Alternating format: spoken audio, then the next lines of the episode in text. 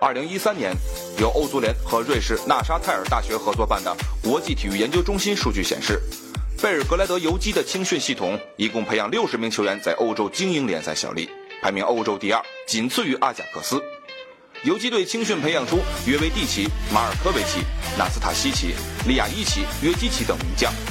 尽管东欧足球的发展远不如西欧国家，但以贝尔格莱德游击队为代表的青训营不断出品高质量球星，推动东欧足球的发展，让塞尔维亚国家队成为足坛一股不可忽视的力量。图博耶维奇是贝尔格莱德游击队青训首席球探，在他的运作下，游击队青训网络遍及整个塞尔维亚。甚至邻国黑山，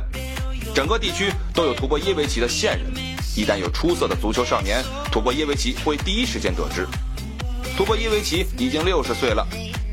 但他还身体力行，到处考察优秀的足球苗子。每年，图博的旅程不会低于三点二万公里，他的脚步踏遍塞尔维亚每个角落。在贝尔格莱德青训营，不管是作为球探还是青年教练。图博耶维奇都能得到极高的推崇，孩子们都管他叫图巴叔叔。这些孩子们很多都成长为顶尖球星，利物浦的马尔科维奇，曼城的约维蒂奇，沙尔克零四的纳斯塔西奇，罗马的利亚伊奇，佛罗伦萨的萨维奇，多特蒙德的约基奇都出自这所青年学校。游击队青训营从 U 八到 U 十七分为十个年龄段。